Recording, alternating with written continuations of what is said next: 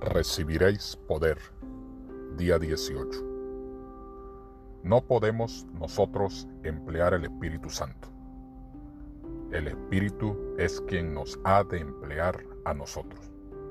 Por medio del Espíritu, Dios obra en su pueblo. Así el querer como el hacer por su buena voluntad. Filipenses 2.13. Pero muchos no queremos someternos a ser guiados queremos dirigirnos a nosotros mismos. Esta es la razón por la cual no recibimos el don celestial. Únicamente a aquellos que esperan humildemente en Dios, que esperan su dirección y gracia, se dará el Espíritu. Esta bendición prometida, pedida con fe, traerá consigo todas las demás bendiciones.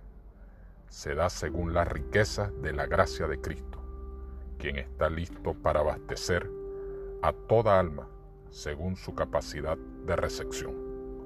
Obreros Evangélicos, página 302.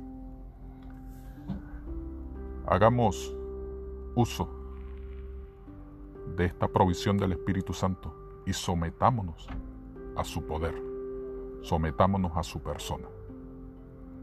Dios te bendiga en este día y recuerda, alaba confiesa, agradece, pide, recibiréis poder.